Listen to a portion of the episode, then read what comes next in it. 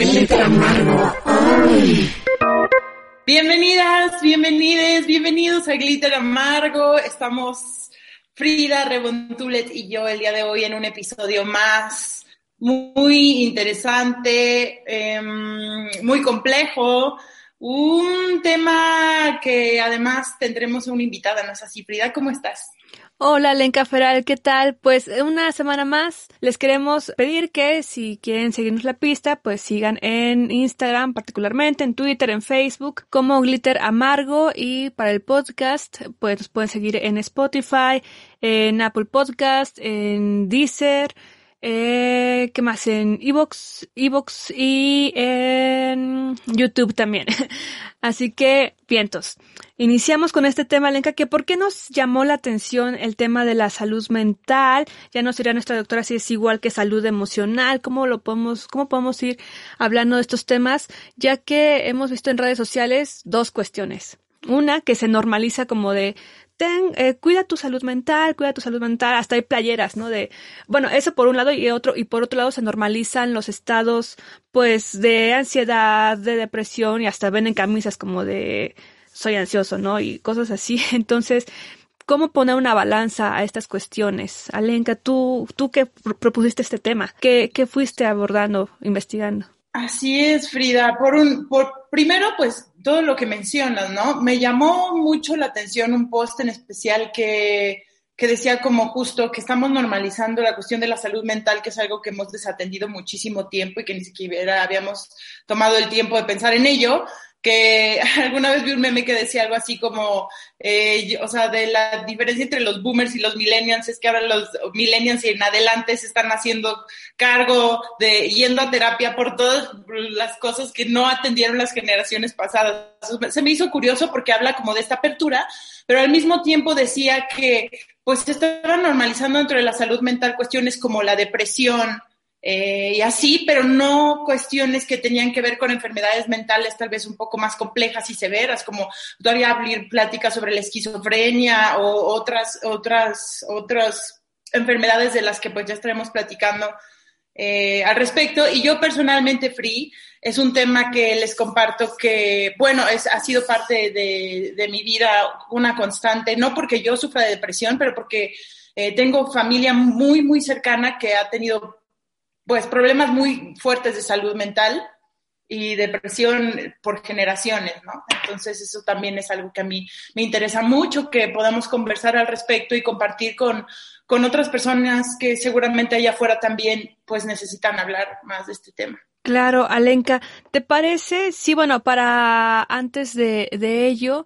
en este programa vamos a abordar en diferentes momentos del programa a tres escritoras, tres escritoras que, bueno, lamentablemente también tuvieron estas complicaciones de salud mental, de esta estabilidad emocional, pero que, bueno, su obra ha trascendido también históricamente y, y, que nos dejan grandes letras, siguen viviendo entre nosotras gracias a que las podemos releer, que es Alejandra Pizarnik, Silvia Plath y Virginia Woolf. Así que arranquemos con un pequeño poema, Lenka, si quieres.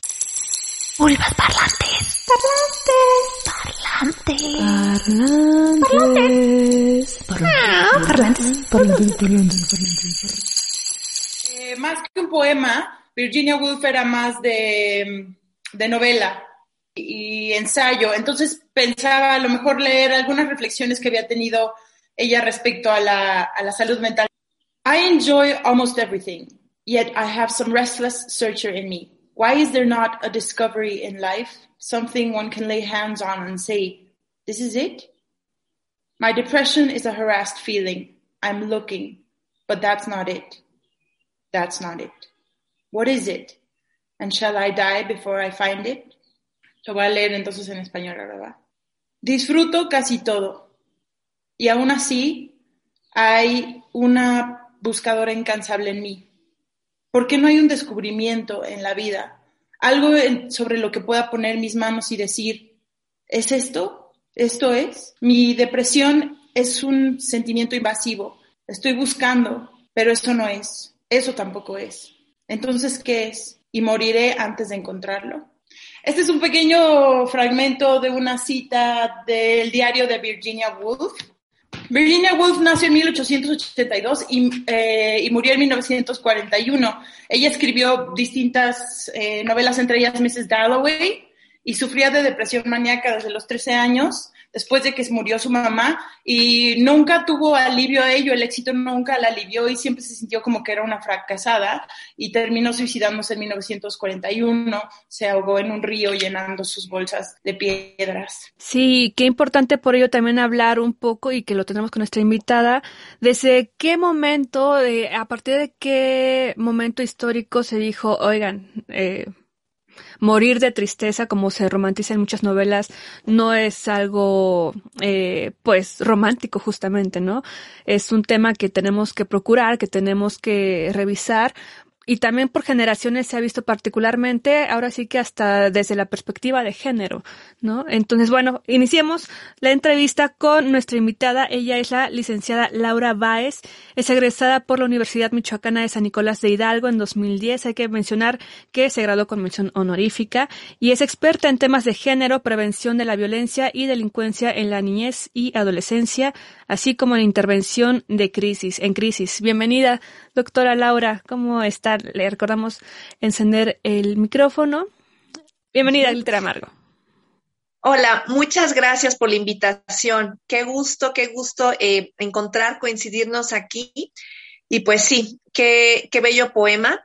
Eh, es una forma de iniciar con este tema que, que, abre hilo, porque es muy importante empezar a hablar de todo esto. Eh, muchas gracias por la invitación, muy contenta por estar aquí.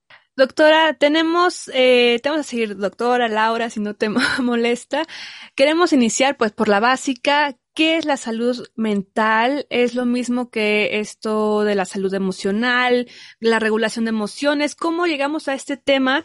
Que en este 2021 particularmente ya no sabemos por dónde abordar porque nos cayó mundialmente pues una, una pandemia y que hemos visto cómo pues sí ha destrozado en las emociones, en la familia, con los amigos, en el trabajo, en todas las relaciones y esferas que el humano, el humane pueda eh, abordar, ¿no? Entonces, si de por sí ya veníamos de un sentimiento pues de este sistema de tienes que ser, tienes que llegar a hacer esto, ahora con una pandemia pareciera que se intensifican más y, y, y, al contrario, cuando te recomendaban alejarte un poco de los dispositivos electrónicos, pues ahora nuestra vida prácticamente está ahí. ¿Cómo hacer un balance de toda esta situación, no? Con el tema de eh, salud mental. Sí, mira, eh, el tema de salud, el concepto de salud mental que maneja eh, la Organización Mundial de la Salud va a ser no solo abocada a la ausencia de enfermedad, van a hablar de lo que es, un equilibrio entre tres áreas que son fundamentales en el ser humano, en las personas, en hombres y mujeres, que va a ser eh, el área biológica, la psicológica y la social. Somos seres biopsicosociales que nos tejemos de alguna otra forma con estas tres líneas y que el bienestar o la salud mental va a ser cuando están en equilibrio esas tres áreas en nuestra vida. Lo biológico a qué se refiere? Bueno, pues que somos seres vivos, organismos vivos, que somos una maquinaria eh, perfecta en su diseño, en su funcionamiento y que va a repercutir mucho las condiciones de nuestro cuerpo, de nuestro cerebro, de nuestro sistema nervioso, nuestro sistema físico, para influir o abonar a la salud mental psico, somos seres psico, psicológicos. Bueno, esto va a abocar mucho a que somos seres cargados con una historia de vida. Cada quien tenemos este, un repertorio de experiencias positivas, negativas, afortunadas, desafortunadas, que van a nutrir y van a codificar nuestra reserva psicológica. Somos seres sociales que estamos eh, interactuando constantemente con el entorno y que nos vemos influenciados e influenciadas por todos los acontecimientos que están surgiendo. Ahorita comentabas el tema de la pandemia COVID. Bueno, pues ha sido un evento que ha venido eh, a afectar en muchas áreas todo el, toda una forma de vida que teníamos ya conocida, que ya era practicada, que hacíamos en automático, ha venido a reconfigurar y a cambiar. Ahora sí que las reglas cambian con la aparición de este virus. Entonces, vino de alguna otra forma a desequilibrar ese eslabón de nuestra salud mental. Somos seres biopsicosociales y que a, partir de la aparición de una amenaza latente, que, es muy delicada, el COVID, ha venido a trastocar nuestro sistema biológico, psicológico y social. Entonces, para la, la, Organización Mundial de la Salud, la salud mental va a ser un estado de bienestar equilibrado en esos tres eslabones. Perfecto. ¿Cómo poder entrar en estos temas? Te comentábamos fuera de la grabación que nos escuchan muchas mujeres jóvenes, mujeres adultas jóvenes también, madres, y, y es interesante ver cómo las redes sociales, en otros programas lo hemos hablado también, esta presión social que se ejerce a, distintas edades y siendo mujer, ¿no? Eh, sobre el deber ser, cómo hay que eh, actuar, en fin.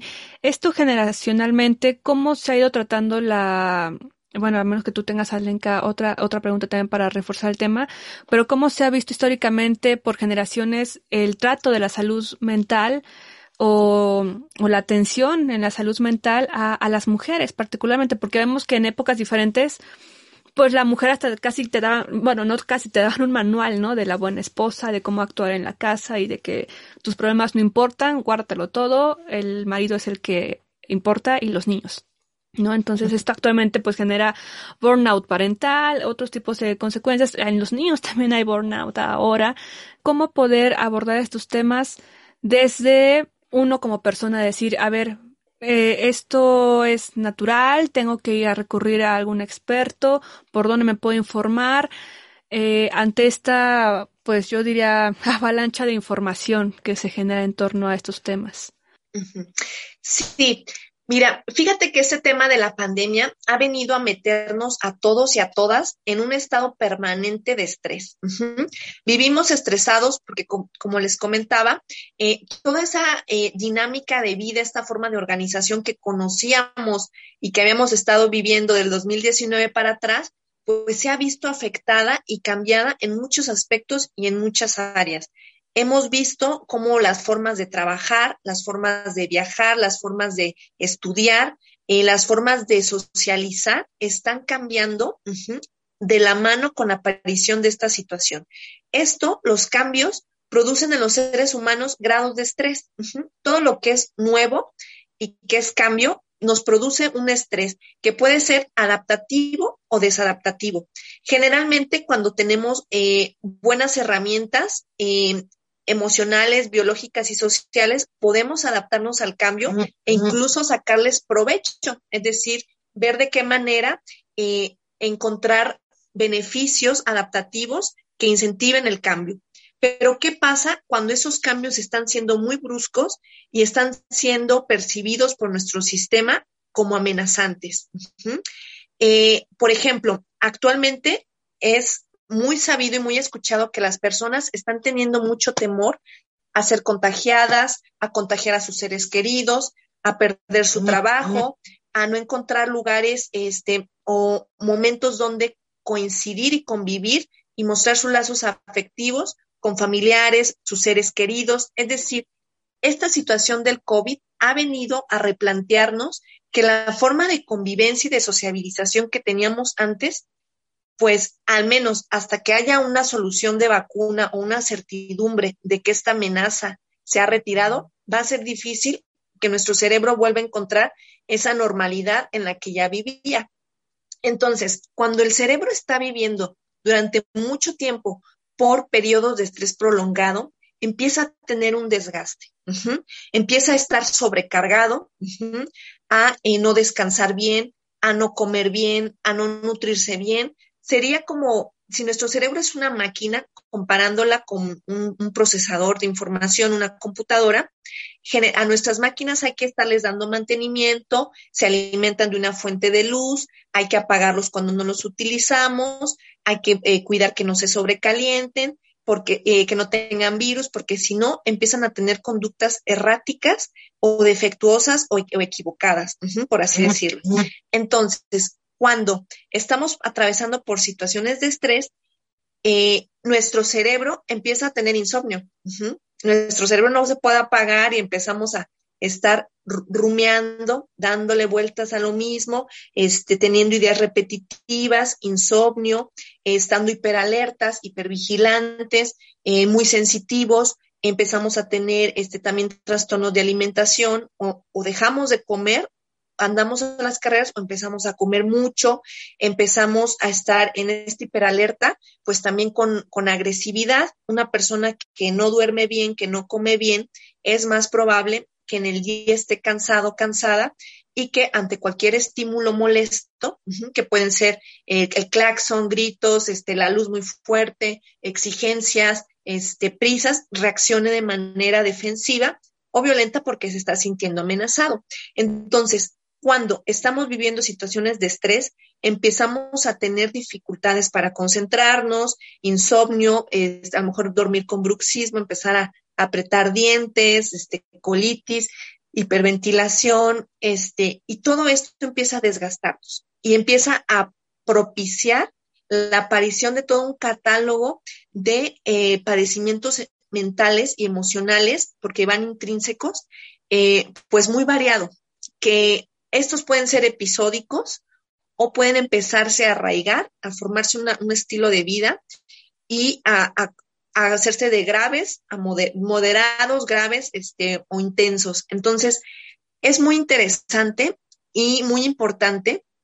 Actualmente todo el mundo estamos hablando de la salud física, pero generalmente dejamos olvidada o de sesgo la salud mental. La salud mental ha sido mm, durante mucho tiempo relegada, no se le ha prestado la atención correspondiente, pues porque como, como no se ve tangiblemente, eh, el día de hoy hablar aún hoy en día de atención psicológica, de atención psiquiátrica, pues sigue siendo un tabú. Eh, no lo vemos desdichadamente hoy aún como un servicio básico de salud de primera necesidad.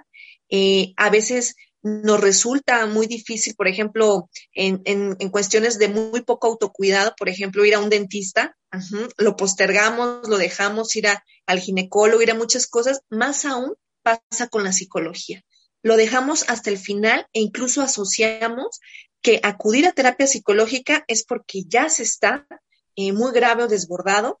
¿Y qué se dice también de, de la psiquiatría? Que ya es algo totalmente para de amarrar, ¿no? Que es algo de camisa de fuerza y de internamientos forzados. Entonces, sí hay un cliché en el tabú de lo que representa la salud mental. Es muy importante esto que mencionas de que nuestro cuerpo es esta máquina y que realmente es, es muy fuerte, es muy grave que en, la primaria en la secundaria, cuando te están eh, enseñando sobre tu cuerpo y demás, nunca jamás se habla sobre esta cuestión de la salud mental.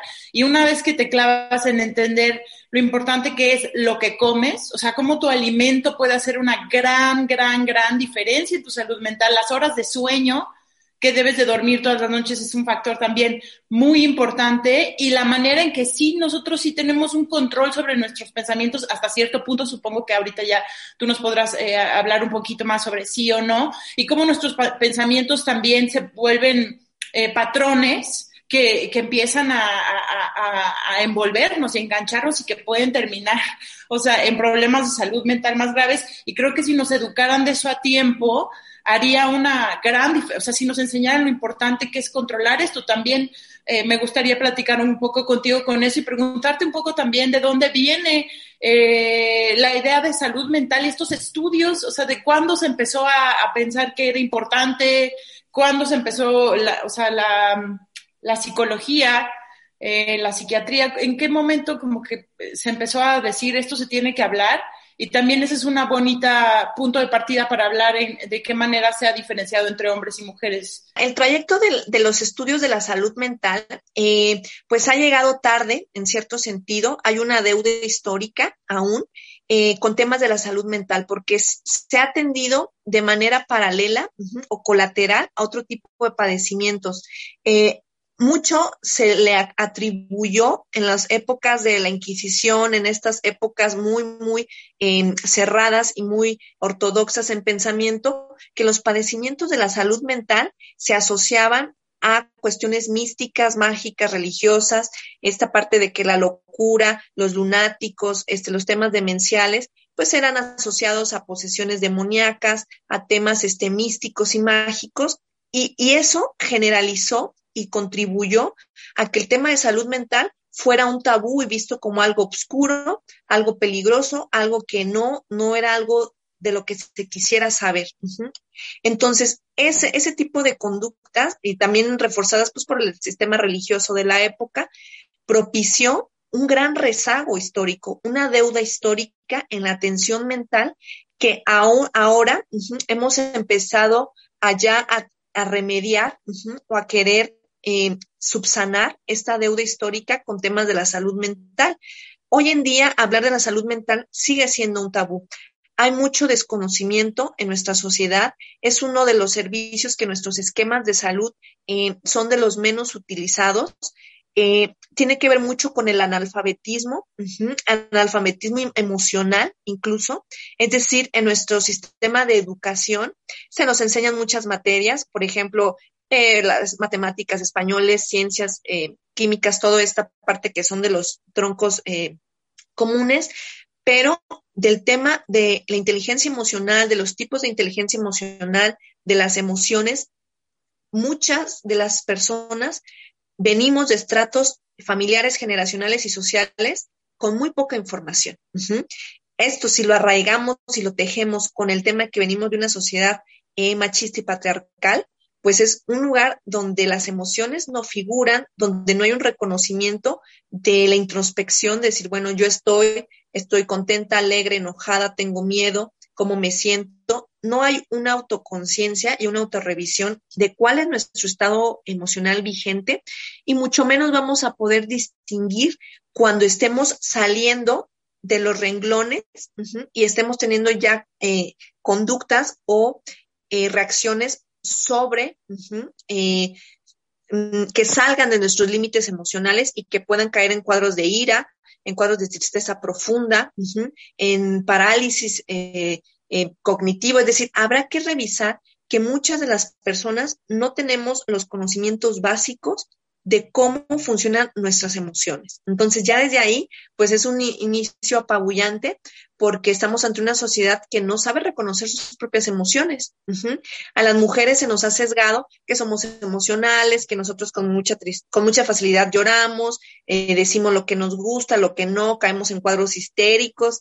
Este, esta parte de la palabra histeria, eh, pues tiene un, un, origen muy eh, interesante. Allá por la época de Freud, este, y, y Breuer, su, su maestro, consideraban la, histeria como un padecimiento exclusivo de las mujeres que radicaba en, el útero, histerus, útero, este, y que tenía que ver mucho con la represión sexual y, lo atribuían a una serie de ideas, pues, de género muy marcadas, este, que hoy podemos decir, bueno, se le sigue dejando el nombre, pero no tiene nada que ver que con que las histéricas tengamos que ser mujeres, también hay hombres histéricos y no tiene que ver con el género ni con el útero ni nada de esto, que está ahí el reforzamiento, ¿no? Que las mujeres estábamos locas, que las mujeres fácilmente callamos en cuadros de histeria, este, y también hay hay también esta parte desde la, si podemos revisar, por ejemplo, a Michel Foucault con su libro de la historia de la locura en la época clásica, este reforzamiento que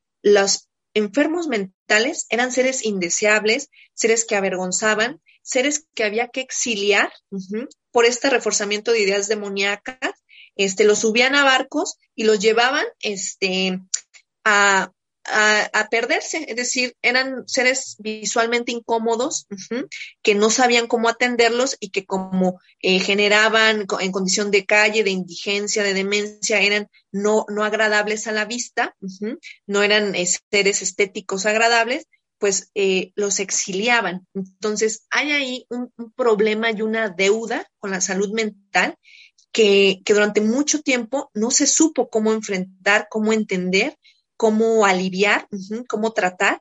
Y fue ahora sí que como que barrido y, metido abajo del tapete, que nadie vea. Este, el día de hoy, pues encontramos aún este estigma, eh, pero se lucha mucho.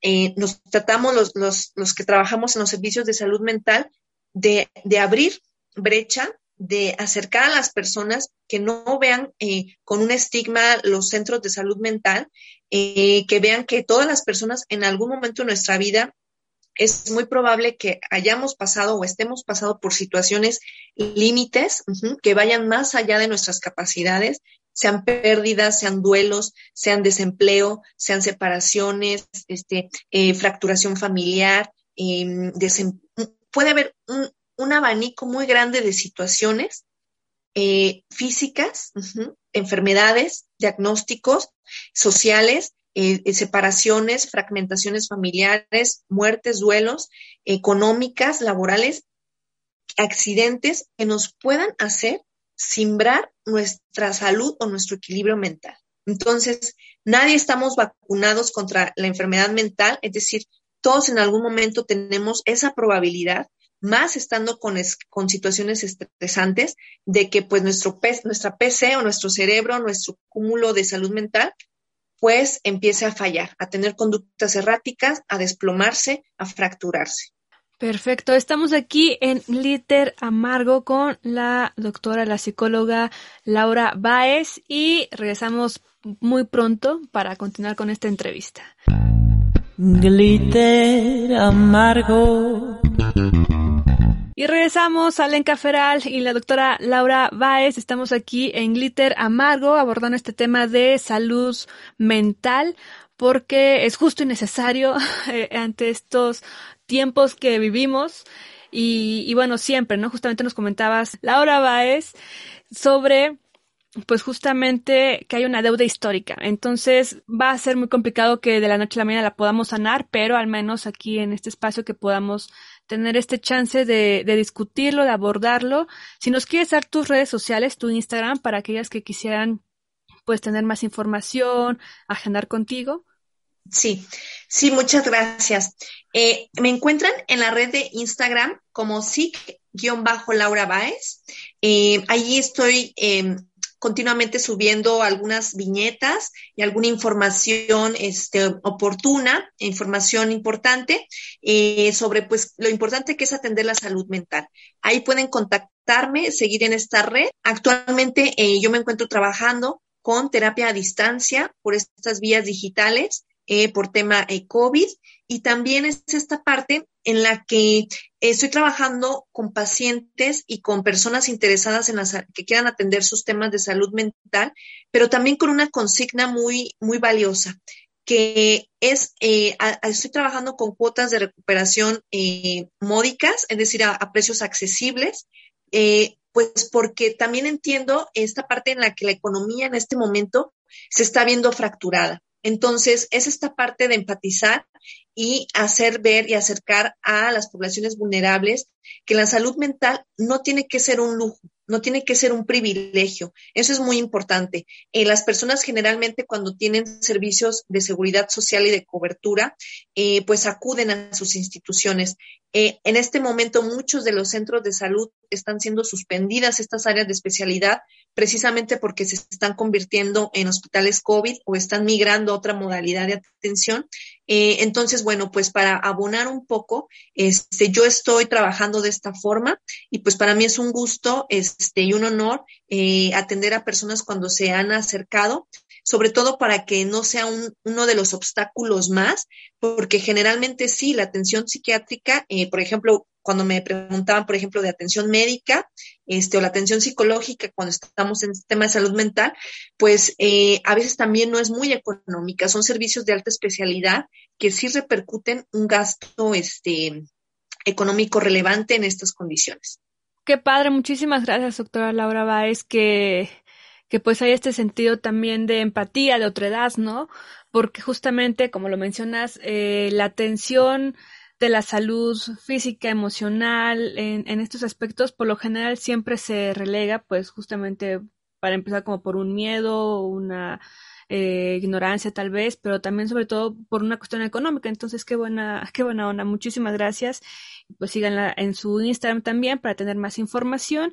Y estamos eh, abordando un tema, ya estábamos llegando al tema de género, cómo justamente socialmente se ha dicho los hombres no lloran, las mujeres sí, y eso cómo ha dividido también a, a a toda la humanidad en el sentido de que los hombres, por ejemplo, también son los que al no poder expresar esos sentimientos porque soy hombre y soy muy macho y eso, tienen las tasas altas de, de mortandad, ¿no? De suicidio también las mujeres nos dicen que somos, entre comillas, mucho más sensibles y demás, y justamente por esa, esa catalogación es que por muchos años no se nos daba el voto, porque como una mujer, como alguien inestable va a poder votar, como alguien inestable va a poder dirigir un país o cualquier cuestión que implique un cerebro racional, ¿no? Entonces, afortunadamente ya hemos podido en algunos países del mundo este, superar esa brecha, pero sin embargo sigue ahí, ¿no? De una forma eh, o en un estigma social. Alenka, ¿tú, tú quisieras aportar en este tema que le estuviste investigando bastante. Sí, estaba, una de las cosas que leí es que eh, a partir del Renacimiento se consolidó esta idea de que, que reducía mucho a la mujer a su sistema reproductivo cuando tenía que ver con, con salud mental y que, y que, por, y que de, se pensaba que por el hecho de que, de que podía tener hijos, eso la hacía mucho más frágil, que eso afectaba mucho su sistema nervioso y que eh, se les exploraban mucho los genitales para encontrar cosas relacionadas a enfermedades mentales y también se, se les extirpaban. Perdón, no es COVID, no se preocupen. También se les extirpaban este, para tratarlas. Entonces, a mí eso se me hace muy fuerte y es algo que persistió hasta los mediados del siglo XX y de alguna manera es también muy interesante el tema de la medicina y de la ciencia. El trato que se le ha dado a la mujer es muy distinto al, del hombre. Siempre eh, ha sido muy centrado siempre en un sujeto masculino, todos los estudios, ¿no? También estuve leyendo que de alguna manera la medicalización siempre había sido en torno al estudio de hombres. Eh, y, en las mujeres hay otros factores, hay, factores que tienen que ver con la menstruación y decían una, que una de las razones por las que no se probaban ciertos medicamentos en ellas era por el flujo de los ciclos, pero hacían que, que fuera mucho más probable que las mujeres no tuvieran efectos adversos a los medicamentos que los hombres, ¿no? Y, por otro lado también eh, esta consolidación del estereotipo sexual y la idea de que patológica de que las mujeres, cuando, de que hay cosas que son anormales cuando las hace una mujer y normales cuando las hace un hombre, ¿no? O sea, un hombre enojado, eso es muy normal. Y una mujer enojada es una histérica, es una loca, es débil, es enfermiza, este, ya te va a bajar o eres una exagerada. Y esas son cosas que parecen como muy pequeñas, pero que se han vuelto muy grandes con el tiempo y especialmente porque ya hemos platicado tú y yo de eso en otros programas, Frida. O sea, cuando se habla de la salud mental en las mujeres en el pasado y que si eran muy así, era porque vivían en condiciones totalmente desiguales. O sea, el ser mujer en muchísimo tiempo significó que tenías que sufrir en una sociedad patriarcal discriminación, violencia física y psicológica, más dificultad para acceder a condiciones de igualdad en el mercado de trabajo, doble, triple o cuádruple jornada laboral para las mujeres, porque también hablemos de la interseccionalidad en el, en el tratamiento de la medicina, ese es otro tema súper cabrón que ahorita sería bueno entrarle. Eh, eso del acceso a la salud, que no es para todos y no es lo mismo que una mujer blanca pueda tener acceso a la salud mental que, una, que, una, que otras mujeres de otras eh, áreas de la sociedad, la desigualdad en derechos y en la justicia, la limitación para decidir sobre su propio cuerpo. Claro, claro que esas son cosas que estoy segura que nos afectaron a niveles muy cabrones y tan es así que la depresión es algo que por cada dos mujeres deprimidas hay un hombre. Yo creo que tiene que ver con esta cuestión de la deuda histórica que estábamos platicando ahorita. Sí, me parece muy interesante este planteamiento. Eh, sí, hay una deuda histórica y que los podemos rastrear incluso eh, a la época incluso de los griegos. Digo, han sido, fueron grandes investigadores y eh, muy interesante toda esta, la tragedia griega, sus obras, su arte, todo. Pero ya desde ahí vemos cómo este sector de, de hombres privilegiados en el supuesto saber, filósofos, tenían catalogadas las mujeres pues no como ciudadanas ni seres racionales. nos tenían catalogadas como elementos ornamentarios, eh, muy misteriosos, con un saber del que ellos desconocían, que les parecía místico, eh, y que había este tema de qué surge en la maternidad, qué pasa con ella, qué hay en esa periodicidad de los 28 días, la menstruación, pero que nunca se nos dio el don, el dote, la característica o el favor entre comillas, de, poder tener la razón. Nunca se nos consideró seres racionales. Eh, prueba de ello lo vemos que pues hasta en los años 50 fue que pudimos tener acceso al, voto, es decir, no se nos consideraba estar con las capacidades cognitivas y, racionales para tomar una decisión cívica como la que representa el voto. Entonces, hay un rezago histórico en el que hoy nosotras aquí estamos tratando de eh, aplanar esa brecha, esa deuda, abonar a ese saldo vencido que, que nos ha rezagado por generaciones. Entonces, el tema de salud mental, el día de hoy, pues sigue abonando. ¿Por qué? Porque cómo no nos íbamos a deprimir las mujeres si nuestra máxima figura de realización se constreñía o se reducía a la maternidad forzada, al matrimonio como la máxima eh, de, realización en una persona, eh, ¿cómo no nos vamos a deprimir si se nos encajonaba en que lo que tenemos que aprender en nuestros talleres, y eso es hasta hace poco, eran labores eh, de servicio que únicamente dedicadas a, a, la costura, a la cocina, a la enfermería, pero en este, en este sentido de subordinación del otro.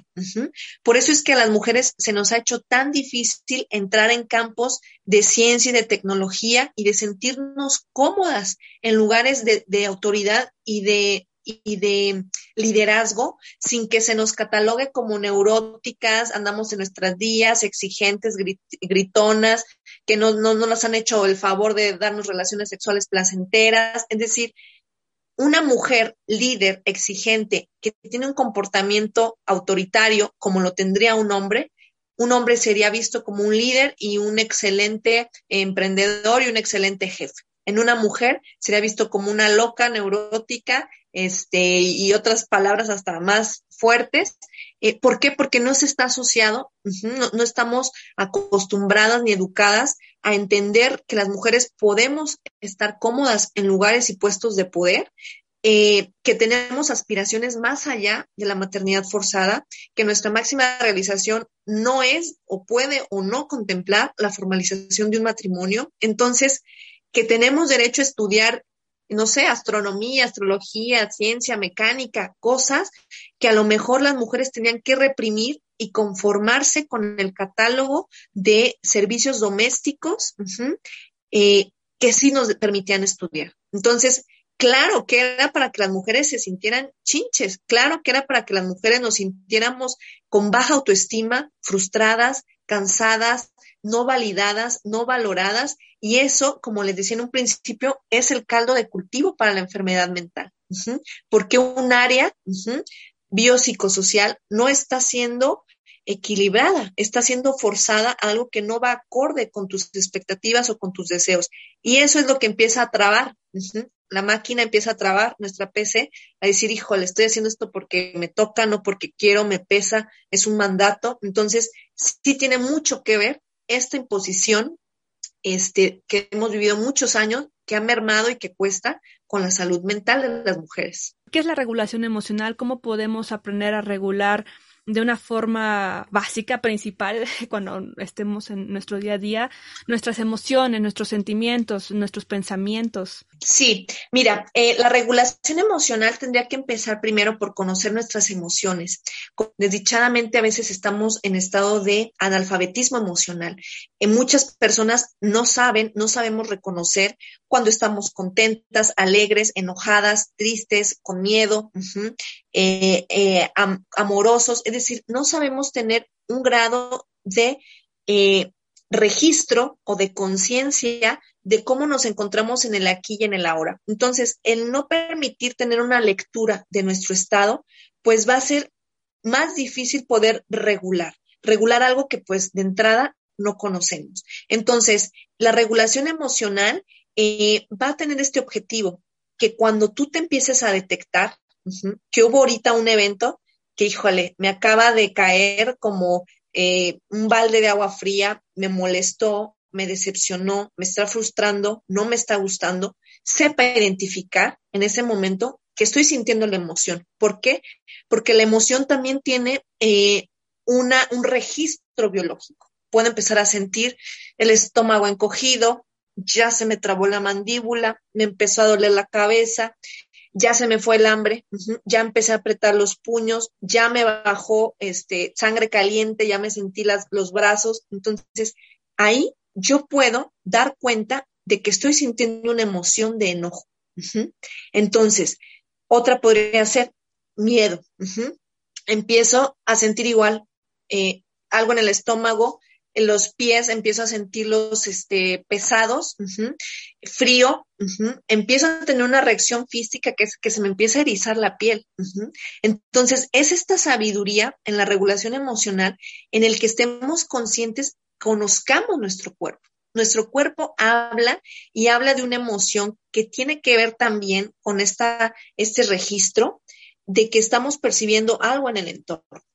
Ese algo en el entorno está produciendo efectos en nosotras, en nosotros, y para poder regularlas habría que registrarlas, entenderlas, aceptarlas, cambiarlas o arreglarlas, resolverlas, por así decirlo. Entonces, si yo hoy hice un coraje de aquellos y me voy a mi casa y estoy en mi casa y ya los niños, las niñas están gritando, ya se me quemó la comida, ya se me pasó el programa, ya no alcancé a hacer tal cosa, bueno, ¿qué va a pasar? Que va a haber una explosión de emociones, se van a desregularizar, se van a destapar como una olla express porque hay una situación que está ahí cocinándose que no ha sido desactivada. Entonces, en esto consiste eh, la regulación emocional, que hay que ser, eh, sí, compasivos, compasivas con nosotros mismos, tolerantes, tolerantes con nosotras mismas, pero a partir del autoconocimiento. Porque si nosotras mismas no estamos conscientes de qué nos molesta, qué nos pone felices, qué nos gusta, qué no nos gusta, eh, no podremos controlar o entender, no es tanto este, esta parte de controlar, o sea, ¿cómo controlo mi enojo que quiero aquí ahorcar a medio? No, sería revisar qué está pasando, qué me está frustrando, está en mis manos resolverlo, no está en mis manos, es justo, es injusto, porque aquí está, por ejemplo, el tema de violencia. Esta parte de que cuando estamos viviendo violencia, algo que va a la alza, que eh, durante los últimos, a partir de, hace un año, empezó a subir eh, estadísticamente las situaciones de violencia.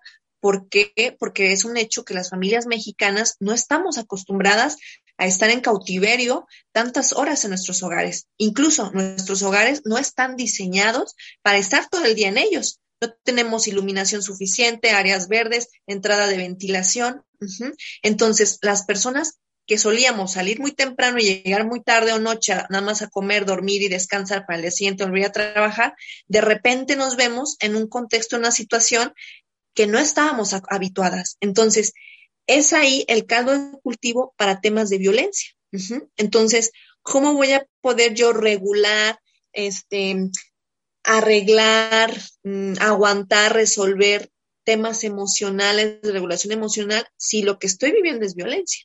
Si lo que estoy viviendo es un atropello, es un abuso de confianza, un abuso de autoridad, un abuso, entonces habría que revisar en este tema de la regulación emocional qué nos está catalizando o despertando esa reacción. Si es justa, si es injusta, si es, es de, dónde proviene. Entonces, eh, ese sería más o menos este, la regulación. ¿Por qué? Porque implica pensamientos, emociones, sensaciones físicas. O sea, ya rato quiero volver el estómago del, del miedo, del coraje. Entonces, es un tema muy, muy interesante. Sí, y en este sentido de la regulación emocional, esta normalización de decir, yo soy maníaco depresivo y así estoy bien, me acepto y, y acéptenme, ¿no? Y me posteo en Instagram, por ejemplo, eh, con mis cambios y demás, y uno, y si uno es adolescente o no tiene como un criterio amplio puede irse también como de, ah, eso está bien, eso estaba cool, eh, o sea, como apoyar esas cuestiones, ¿no?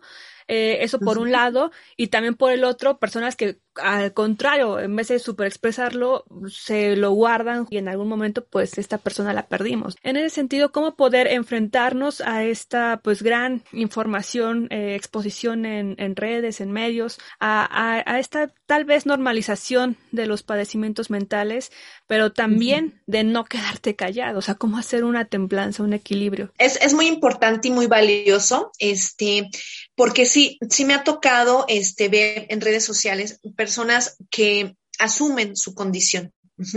eh, personas que a partir de un diagnóstico y una detección profesional y oportuna y tratamiento están conscientes y, y, no temen asumir que a lo mejor están pasando por eh, o que tienen rasgos de personalidad, trastorno de personalidad o un trastorno eh, mental, eh, temporal o esporádico, porque habría varias categorías que están pasando a lo mejor por un periodo depresivo, que están pasando por un periodo maníaco depresivo, es decir, habría que ver, por ejemplo, personalidades de trastorno limítrofe, habría que ver porque sí hay esta parte, una, una contraparte es hacerlo un tabú, es decir, que nadie sepa este, nadie se entere, es algo vergonzoso, es algo que no se debe de, de alardear, de presumir, de, entonces no se cuenta. Y se vive a partir de la vergüenza, a partir de la culpa, eh, a partir de la discriminación, del temor a ser discriminado. Y esta, estaría otra, otra parte en la que se podría mmm, alardear o asumir de que se tiene algo, también con esta tendencia a poderlo, a llamar la atención, a poder como volverlo algo llamativo que pudiese convertirse en, en, moda o en algo que, a lo mejor los públicos adolescentes, me, imagino plataformas como TikTok o así, pudieran como romantizar la enfermedad y e incluso seguirla con, con esta parte como de imitarla, porque a final de cuentas es, es, esto, o sea, también en redes sociales es una realidad que todos estamos buscando eh, la pertenencia, la aceptación, eh, a final de cuentas, Mark Zuckerberg dio muy bien en el traste este, con esta pirámide de, la, de, las necesidades básicas de Maslow, porque una de las, de las necesidades más, más este, sofisticadas es la de la aceptación y de la inclusión. Entonces, todos en, ese, en esa red social queremos ser vistos, queremos ser vistas, queremos existir, ser mirados, ser likeados, ser reconocidos. Entonces, puede que algunas personalidades estén encontrando como modelo, moneda de cambio, este, es decir, yo soy tal y me asumo como tal y puedo generar empatizantes y seguidores. Habría que tener una delgada línea. Eh, porque, pues sí, a lo mejor se pudieran hacer grupos o equipos de soporte, de autoayuda, eh, grupos eh, de seguidores que padezcan los mismos, las mismas situaciones y que sean grupos de, de, autoayuda y de soporte. Eso sería muy valioso y una herramienta que las redes sociales puede brindar el día de hoy. Este, y la otra podría ser que pudieras a, a volverse tendencia y que generara curiosidad en personas, este, sobre todo adolescentes, que empezaran a identificarse o verlos como, como personas y, y, y verlo como ideales a seguir. Entonces, ahí habría que, revisar. Yo me reservaría postura eh, en ese aspecto, habría que ver caso por caso. Claro, que mencionabas a Maslow, si nos puede hacer como un así súper general, este esquema de Maslow de necesidades, complicado que de repente esté 100 al 100%, ¿no? O sea, puede haber ahí cosillas. Si nos puedes ahondar en, en este diagrama, esquema de Maslow, y justamente también pues la sobrediagnosticación o autodiagnosticación. Uh -huh. Siempre acudir al profesional, pues, pero tú dinos, por favor. Esa pirámide de Maslow es la, es la pirámide de, la, de las necesidades básicas. Eh, es una de las eh, teorías este, más fundamentales en, en, la ciencia de la psicología, en el que las personas tenemos distintos niveles o distintas áreas de necesidades básicas como seres humanos. ¿Cuáles son las, prim las primarias? Bueno, son este, las que están eh, por ejemplo, en la base de la pirámide, que van a ser las elementales y donde nos sostenemos en la vida, que pueden ser las necesidades de alimento, de sueño, este, de, de vivienda, de techo, de comida. Son lo que el día de hoy nos despertamos y es lo primero que necesitamos. Es decir, es esta parte de corretear la chuleta este, que todos tenemos que trabajar, todos tenemos que ver por nuestra subsistencia, por nuestras necesidades básicas. Después van a empezar a venir otro tipo de necesidades este, más elaboradas y, que también van a ser muy fundamentales en el desarrollo eh, objetivo y completo de los seres humanos. ¿Cuáles serán los otros?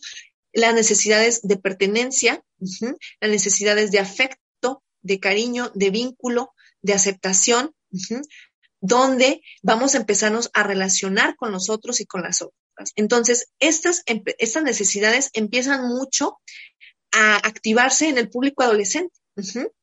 Si lo vemos, por ejemplo, con, con los niños y las niñas, bueno, pues ellos, los bebés se despiertan, comen, duermen, zurran, este, y están ellos, pues, en, plenitud y en completud con sus necesidades básicas. Conforme vamos creciendo, nos vamos dando cuenta, ya los chicos más adolescentes, chicos y chicas adolescentes, que pues ya empezamos a, eh, sí, pertenecemos a la familia, tenemos la seguridad, la protección, no, no estamos desamparados ante los problemas que ellos nos representan, pero ya después empezamos a querer otro tipo ya de pertenencia o de seguridad, que es el de la pandilla, el de los vecinos, el de los amiguitos, el de las novias, los novios, es decir, empezamos a buscar necesidades más elaboradas y más sofisticadas. Una de ellas es, por ejemplo, la de la pertenencia. Entonces, a mí me parece muy interesante este caso de Mark Zuckerberg porque él mismo se autoconsidera, o sea, autocatalogo como una persona muy tímida en la universidad y en la adolescencia. Y para él haber diseñado estas redes sociales pues fue un paliativo para poder interactuar de manera digital sin tener esta ansiedad social de estar cara a cara. Entonces, esto al público adolescente y a nosotros hoy en día este, nos ha parecido muy interesante, muy seductor y ha cumplido esta función, que es el que estemos en contacto, el que estemos cercanos, cercanas, porque es algo de los beneficios y, los paliativos que nos ha traído para la pandemia. Es decir, el hecho de que no podamos convivir con nuestros familiares con la misma normalidad que lo hacíamos antes, eh, podemos migrar o experimentar incursionar a partir de estas plataformas para que si el vínculo no es físico, no se marchite. Los vínculos afectivos son como plantas hay que cuidarlos, hay que atenderlos, hay que alimentarlos, hay que ver que les sienta mejor, como no. De repente les ponemos mucha, mucha, mucha atención y los ahogamos. Si le pusiéramos mucha, mucha agua un cactus, o este, se secan, o están mejor en la sombra, están mejor en el sol. Entonces, si actualmente no podemos vincularnos con eh, presencialmente y físicamente con nuestros seres queridos, amistades, tíos, familiares, abuelitos, hay que tratar de hacerlo de maneras eh, distintas. Por ejemplo, tomarlo en las redes sociales, las personas que tengan acceso. Habrá, por ejemplo, adultos mayores que a lo mejor ellos están rezagados porque no les tocó, no les interesa o no conocen las tecnologías y para ellos es muy difícil este, a estas alturas incursionar en estas áreas. Hay unos que sí, muy adaptativos, otros que no. Entonces, es muy importante esta parte de la aceptación, del vínculo y, que a final de cuentas nutren y forman parte de la naturaleza humana. A mí me parece muy interesante el tema de la medicalización, o sea, ¿cuándo es necesario? ¿Quién te lo puede diagnosticar? De pronto, yo no, de lo que sé un poco del tema, pongo, hay, hay, hay enfermedades que necesitan ser tratadas de esa manera, pero también qué pasa con la cuestión de las farmacéuticas y la sobremedicalización de las personas. Y también eh, algo de lo que estaba leyendo es que las mujeres eran eh, diagnosticadas mucho más fácilmente que, que los hombres con probablemente una enfermedad mental, así como dada por hecha, por hecho. Y, y por otro lado también eh, algo que leí que decía Foucault, que era justamente esta relación de medicina, Estado y poder en la, regulación de los cuerpos y las vidas, ¿no? Y también eh, la idea de cuestionarnos, que a mí me parece muy interesante dentro de la medicina, eh, qué es normal y qué es patológico y cómo es que y quién cómo se clasifica, ¿no? Mira, nosotras y nosotros los psicólogos no trabajamos con medicamentos propiamente dicho. Es decir, cuando encontramos en nuestros pacientes la existencia de un trastorno mental eh, significante que, requiere eh, una revisión psiquiátrica, es decir, podemos estar encontrando ya fugas de la realidad fuerte, algunos síntomas eh, ya más severos, alguna incapacidad laboral. Empezamos a detectar que empezamos a, observar ya en nuestros pacientes necesidades puntuales que, requieren ser revisadas. Nos vemos en la necesidad de derivar a psiquiatría. Eso, como les comentaba, representa un tabú, porque si de por sí ya a nuestra paciente, paciente o paciente le resultó difícil y complejo acercarse a, solicitar ayuda psicológica, eh, el escuchar que de repente a la segunda, tercera sesión, ya después de una revisión exhaustiva, el profesional o la profesionista de salud mental detecta que sería conveniente que la persona recibiera una revisión psiquiátrica, eh, a veces es muy duro, es muy fuerte. ¿Por qué? Por este tabú que significa para, para ellos esta parte de, híjole, me van a, este, a internar, estoy muy mal, estoy grave, estoy loca, estoy loco, este, las, los medicamentos van a ser adictivos, es decir, hay una serie de, de ideas que cuestan mucho trabajo y que, y que se vienen a la cabeza cuando le informamos a uno de nuestros pacientes que nos vemos en la necesidad de solicitar una segunda opinión y una revisión psiquiátrica. ¿Cuándo lo hacemos? Cuando vemos eh, síntomas significativos y que sobre todo pueden poner en riesgo eh, la vida de nuestra paciente interesada y de sus familiares o de sus personas que la rodeen. Entonces, cuando vemos ya vulneradas muchas situaciones, mm, hacemos esta derivación y nosotros nos reservamos, este, ahora sí que el, el, nos apegamos al diagnóstico que emita el profesional de psiquiatría. El profesional de psiquiatría va a hacer la, la, revisión y la valoración donde va a determinar si encuentra o no un tema psiquiátrico y si, y si prescribe o no un tratamiento correspondiente. En el mejor de los casos, que pudiera ser que nuestro psiquiatra le diga, ¿sabes qué? Recibí a tu paciente derivada, no, no encuentro este, un tema mayor que requiera ser atendido por mi parte, que continúe en su proceso terapéutico. Ok, se descarta. Pero ya eso está hablando de una, un profesionalismo que nos permite a nosotros, eh, pues no deslindar en el sentido de, pues ya me deslindo, pero sí tener la tranquilidad que fue revisada en un segundo nivel y que no fue necesario. Cuando dicen, ¿sabes qué? Sí, vamos a implementar o voy a proponer este tratamiento, el paciente o la paciente es libre de mm, tomarlo o no. Es decir, nosotros podemos, este, con nuestra derivación médica, pues decir, yo te sugiero que vayas con tu eh, médico psiquiatra de, confianza o con uno que nosotros derivemos, eh, estás en todo tu derecho si decides ir o no. También nosotros no podemos obligar a las personas, este, mucho menos a tomar medicamentos. Existe este tema con los medicamentos. Durante mucho tiempo, estas eh, diazepinas, estos con, estos con em, este tipo de medicamentos fueron durante mucho tiempo eh, antipsicóticos, antidepresivos, medicamentos compuestos muy fuertes que generaban pues, dependencias, alteraciones, este, sueños, sobrepeso, reacciones dermatológicas, mucho tipo de, estas cuestiones. Afortunadamente, el día de hoy, la ciencia ha avanzado en este sentido.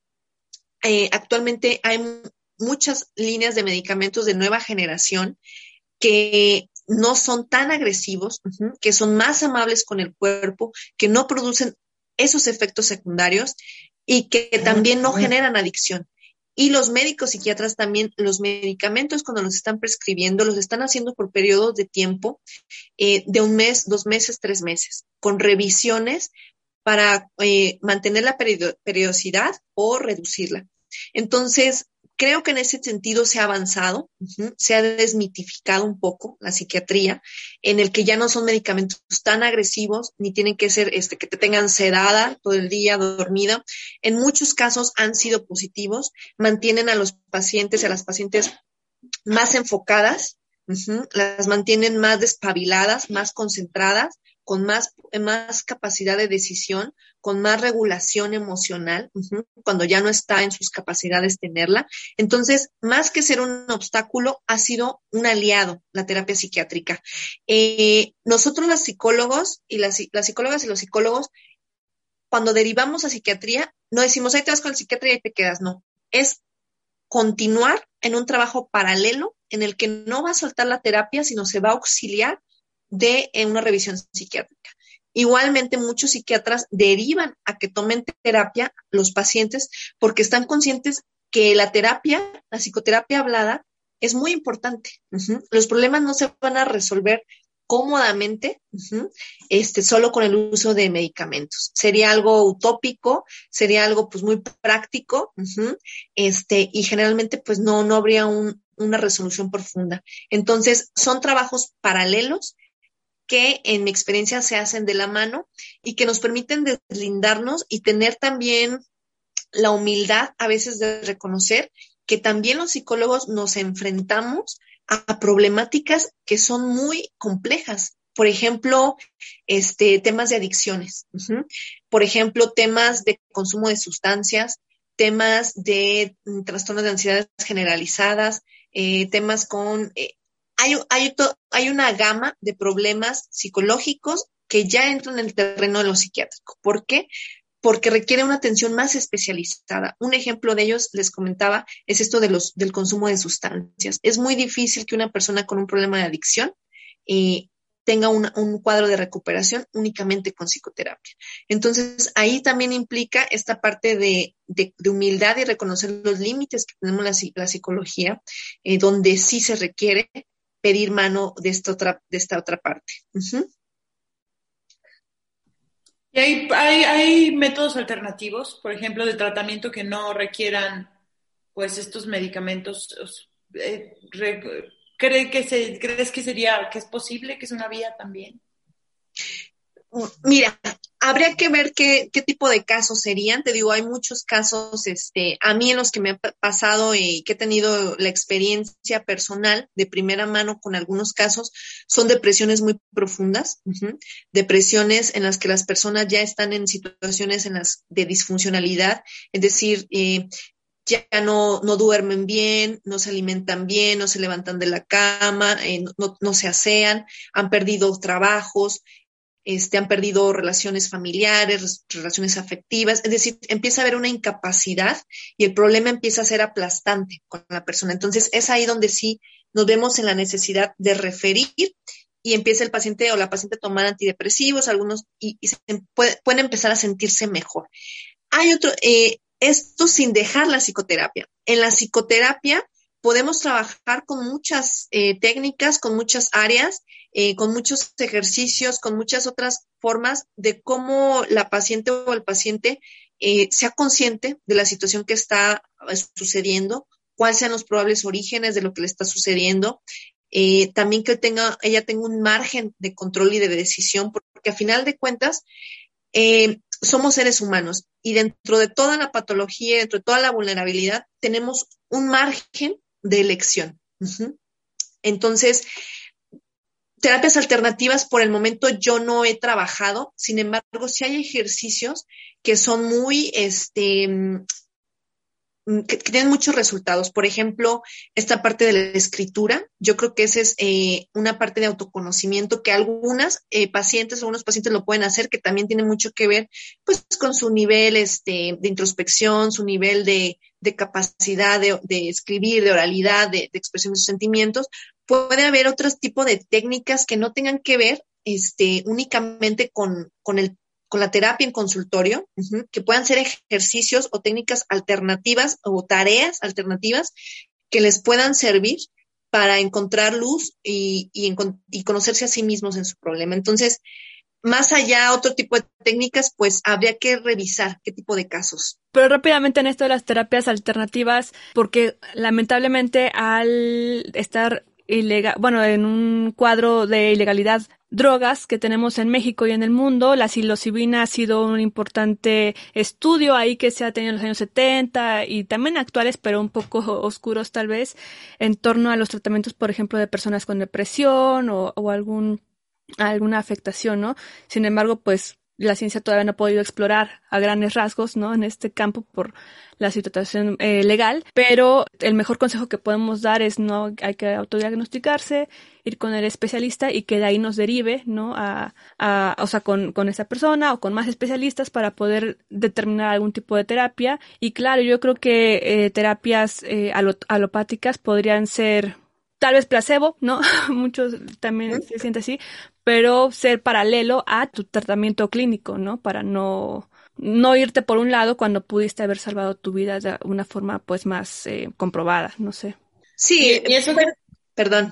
No, vas, vas. Sí, pueden ser, este, ahora sí que ejercicios alternativos, por ejemplo, puede estar esto de la meditación, el yoga, el mindfulness, eh, pueden estar temas como escribir, llevar un diario, escribir un cuento, eh, un relato de, tu historia de vida, o sea, son ejercicios muy nutritivos que te permiten ponerte en perspectiva, conocerte un poco más a profundidad, eh, saber cómo te posicionas en el mundo eh, el ejercicio, ejercicios de respiración, actividades físicas, salir de la rutina, es decir, habría que ver qué tan, qué tantas herramientas tiene nuestro paciente para empezar a implementar esto. Yo abiertamente, pues, tendría que ver qué caso, porque pues yo no, no podría, por ejemplo, este, a una paciente con un tema este, psicótico, por así decirlo, pues decirle, ay, pues mira, este, vete un fin de semana e intenta, no sé, tal vez un, temazcal o, algo de, no sé, de, estos baños de vapor, o sea, habría que ver si nuestro paciente o nuestro paciente están en condiciones de afrontar un tipo de estos tipo de experiencias. Habrá unos que sí, habrá unos que incluso los buscan por su cuenta y les resultan muy positivos, liberadores, y, y eso es positivo. Realmente, con que no suelten el pilar de la psicoterapia, eh, yo creo que es muy importante. El tema de la medicación, como comentaban también, eh, es cierto. Hay un tema de, eh, hablaban, me preguntabas, Alenka, también ese tema de Michel Foucault. Sí es cierto, hay un tema de biopoder, hay un tema de mercantilizar la salud, hay un tema de encontrar salidas prácticas, salidas cómodas, salidas fácil, pero sobre todo capitalistas de la salud eso es una realidad. Esta parte de la normalización de los cuerpos, hay una alineación de, que realmente cuando vamos al doctor, a la doctora, pues lo que queremos es que nos cure para la gripa, la tos, la diarrea, la infección, pues para el día de mañana volver a ir a trabajar y seguir en esta línea de producción. Esa es una realidad en la que son, estamos criando y nos están configurando como sujetos eh, disponibles, desechables, en una línea de producción interminable, inacabable. Entonces, esa es una realidad. Yo en lo personal, como les comentaba, eh, siendo con formación de psicóloga, no, no medico, porque para poder medicar tendría que ser estudiar medicina, después la especialidad de psiquiatría y ya poderme atrever a medicar. Eh, no lo hago, tampoco es lo común que yo derive a mis pacientes a psiquiatría. Tienen que ser casos muy específicos en los que yo veo ya eh, temas de pérdida de contacto con la realidad, de relaciones, este, depresiones profundas, temas ya este, de, peligrosidad anunciada, donde podemos estar tratando con pacientes con mucha propensión a, los terrenos psicóticos, donde ahí sí, este, por tema de protección legal, protección de los, sí hay, hay que poner de antemano que ahí hay un riesgo real. Pero que sea moneda de cambio en el que ahí vas este, para lucrar con esta parte, no. Incluso yo apuesto mucho por la psicoterapia, apuesto mucho por este espacio de, del habla, de la escucha, del poner en perspectiva, del cuestionarnos qué función, eh, dónde estamos parados, si es una postura en la que estamos cómodas, en las que estamos cómodos, en, los que en la que decidimos estar o fue impuesta. Entonces, sí es un tema hoy en día que probablemente con este tema de la pandemia, pues la industria farmacéutica va a la alza.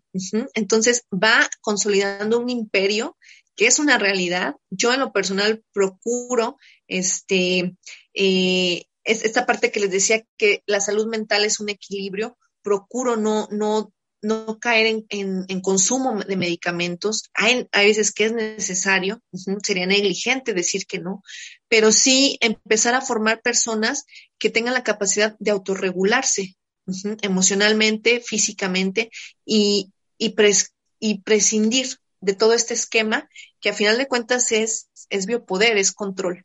Es un sistema opresivo eh, que es delicado porque es el tema de la salud, pero sí va a haber líneas donde sí abramos, tengamos que apegarnos un poco a esta parte. ¿Qué opinas, Alen?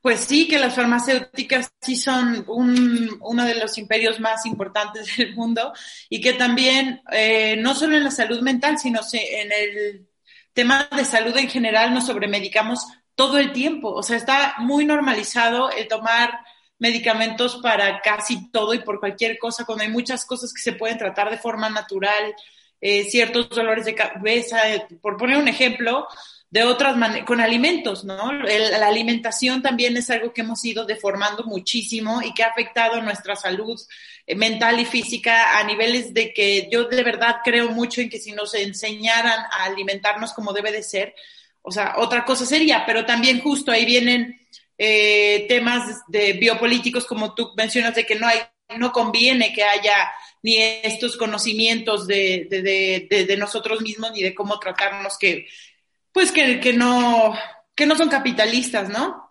Eh, otra cosa que quería mencionar era, em, justo estaban hablando de la cuestión de, de, lo importante que es escribir.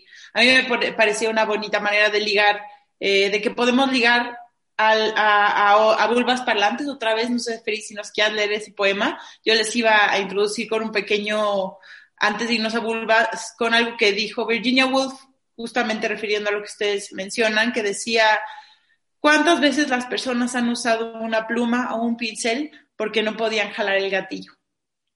Ya sé que es muy dramático lo que digo, pero tiene todo lo que ver y es esto, ¿no? Lo que tú mencionabas, hay personas que están en depresiones realmente severas y que probablemente para nosotros, y a la vuelta estaría bonito hablar de eso, es difícil entender desde afuera, ¿no? Tener a un ser amado que vio una depresión severa y decir, bueno, pero podrías intentar esto o lo otro, pero ya está, o sea, no poder entenderla a otros niveles. Pero bueno, vamos a Bulbas Parlantes entonces. Bulbas Parlantes. Parlantes. Parlantes. Parlantes. Parlantes. Parlantes. Pues este es un poema eh, también oscuro de Alejandra Pizarnik. Ella nació en Buenos Aires, Argentina, el 29 de abril de 1936 y falleció el 25 de septiembre de 1972 y escribe este poema que se llama A la espera de la oscuridad. Este instante que no se olvida, tan vacío devuelto por las sombras, tan vacío rechazado por los relojes, ese pobre instante adoptado por mi ternura desnudo, desnudo de sangre de alas, sin ojos para recordar angustias de antaño, sin labios para recoger el zumo de las violencias perdidas en el canto de los helados campanarios. Ampáralo, niña ciega de alma, ponle tus cabellos escarchados por el fuego, abrázalo, pequeña estatua de terror, señálale el mundo convulsionado a tus pies, a tus pies donde mueren las golondrinas, tiritantes de pavor frente al futuro, dile que los suspiros del mar humedecen las únicas palabras por las que vale vivir. Pero ese instante sudoroso de nada, acurrucado en la cueva del destino, sin manos para decir nunca, sin manos para regalar mariposas a los niños muertos. Alejandra Pizarnik. Glitter amargo. Estamos en Glitter Amargo, Alenca Feral, Frida Rebontulet y la psicóloga Laura Baez, quien está hablándonos en este día de la importancia de la salud mental. Hemos tenido un gran ya recorrido ahorita de, de varios temas que, que esperemos hayan sido catapultadores para que puedan investigar más, para que puedan conocerla también en sus redes sociales en Instagram. La vamos a etiquetar también para que la puedan seguir y eh, tener una vía, un canal de atención, de pues si se encuentran en alguna situación complicada o si quieren tomar un proceso de terapia, que es lo que estábamos mencionando, desestigmatizar, que ir al psicólogo, a la terapia es cuando ya estás en un borde, ¿no? Mejor prevenir, ¿no? Ir trabajando nuestras emociones y ello. Así que, Laura Baez, ¿con qué, con qué conclusiones podríamos ir cerrando eh, de lo que nos has planteado para nuestro público joven particularmente? Sobre todo eh, esa parte de cuidar mucho nuestra salud mental. Ahora sí que la salud es uno de los mm, principios y uno de los, de los recursos que tenemos los seres humanos y que más que nada ahora, este año, 2021 al 2020, es un recurso que vemos cada vez más valorado. Al tener esta situación de pandemia, vemos que está constantemente amenazado y el día de hoy podemos decir que la salud mental también es nuestro tesoro. En él podemos eh, desarrollarnos, crecer, ser plenos, lograr nuestras metas, nuestros objetivos, ser felices. Si empezamos a tener mermada nuestra salud mental, de alguna u otra forma todas estas áreas se van a empezar a marchitar. Entonces, es muy importante, eh, el ser humano, las personas tenemos esta caja que es nuestro cerebro, que son nuestras emociones, que es nuestro cuerpo, hay que cuidarlo, hay que cuidarnos eh, sobre todo de situaciones nocivas, situaciones estresantes, angustiantes. Hay que cultivarnos, hay que distraernos, recrearnos, ser compasivas y compasivos con nosotros mismos, con nosotras mismas, con los demás, eh, escucharlo, leerlo, eh, es muy importante esta parte. Cuando em, aprendemos a observar nuestro cuerpo, a observar nuestras ideas, a escucharnos, a leernos corporalmente, estamos más en contacto con el aquí y en el ahora y más listos, más preparadas para poder defenderlo, curarlo y atenderlo cuando sea necesario. Entonces, creo que la salud mental es uno de nuestros bienes intangibles más preciados que hoy más que nunca hay que cuidar. La salud mental se está viendo constantemente amenazada eh, por muchas situaciones. La crisis económica, los patrones disfuncionales, vínculos caóticos, situaciones amenazantes, ofensivas. Hay que aprender a defendernos, a detectarlas, a protegernos. Entonces, ¿qué más legado, qué mayor oportunidad podemos tener las generaciones de tener vidas sanas, libres de violencia y conscientes el día de hoy. Qué interesante, qué importante lo que nos mencionas, Laura. La verdad es que ha sido un placer tenerte en el programa. Creo que allá afuera hay muchas mujeres, hombres, niñas, niños eh, en una eh, diversidad de condiciones, de estratos, de situaciones educativas, económicas, sociales, eh, personas migrantes, personas de la diversidad sexual, eh, personas eh, de comunidades rurales, personas de, de muchas, en, de muchos sectores muy distintos en los que ven lejano o desconocen el tema de la salud mental. Es visto como un lujo, como un privilegio, como algo inaccesible, como algo muy protocolario, como algo penoso, incluso algo vergonzoso, cuando estamos en sectores más eh, con, que lo ven como un tabú o como algo eh, que debe resolver o que corresponde a, la religión o que corresponde a...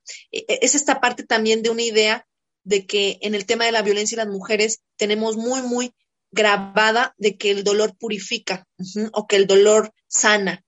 Por eso es que hay mucha permanencia de mujeres en situación de violencia en situación de desigualdad porque está romantizada la patología emocional, la patología mental, las relaciones violentas, las relaciones desiguales. Entonces, yo creo que hoy en día ejercicios como este, Alenka y Frida, se me hace muy interesante porque es irnos a meter ahí, a donde están los jóvenes, las jóvenes, irnos a meter ahí donde nos escuchen, no esperar pasivamente que alguien toque nuestras puertas, sino ir a a ponernos a hablar de esto que, que importa y que, y que tiene años que no se habla, que duró muchos siglos, en el que mucha gente este, pues murió, vivió, creció sin ser atendida con temas que eran prevenibles y curables. Sí, qué importante. Muchísimas gracias, doctora Laura Baez, psicóloga egresada por la Universidad Michoacana de San Nicolás de Hidalgo en 2010 con mención honorífica. Nos encanta tenerte en este programa porque justamente, bueno, te conocimos a través de un círculo de mujeres que organiza el Foro Shakespeare, que yo lo encontré y dije, wow, porque justamente mujeres de diversas latitudes pueden empezar eh, de una forma también eh, básica, principal, eh, a expresar ¿no? sus sentimientos, lo que están viviendo, ¿no? con las otras compañeras en este ejercicio de sororidad y de ahí tejer redes, tejer redes como lo hemos hecho ahora y seguir construyendo justamente, no quedarnos en, en el silencio, en las sombras, Entonces, pues sí, sí, y bueno, más ahora que tú nos has contado también que en este, en este año y el año pasado, pues has tenido una accesibilidad importante para que se puedan acercar a, a tu consulta. Si quieres, damos tu Twitter, es arroba psic-laura Baez y si no lo pueden anotar, pues lo tenemos en nuestras redes sociales, también la etiquetaremos para que le puedan seguir la pista y pues lamentablemente se nos acabó el tiempo porque sí está muy buena la charla y, qué temas tan delicados de repente llegan a tocarse, ¿no? Pero creo que es importante justamente tocarlos para poder examinarnos y, y reflexionar sobre eso y trabajarnos, trabajarnos. Así que muchas gracias. Podemos, podemos dedicar otro programa más adelante a esto otra vez. Y yo nada más quería decir algo súper rápido, que era que sí se nos acabó el tiempo, porque no crean a quienes nos estén escuchando allá afuera, seguro pensaron en algún momento en Silvia Plath para vulvas parlantes. Y sí lo teníamos, pero ya no nos dio tiempo. Pero les vamos a dejar el poema de Silvia Plath, un poema muy interesante, eh, que tiene que ver tal cual con la depresión. Entonces, ahí se los dejamos por ahí. Muchas gracias por acompañarnos en este episodio. Laura, Frida, es un placer como siempre. Muchas gracias. Saludos a todas. Chao. Glitter amargo.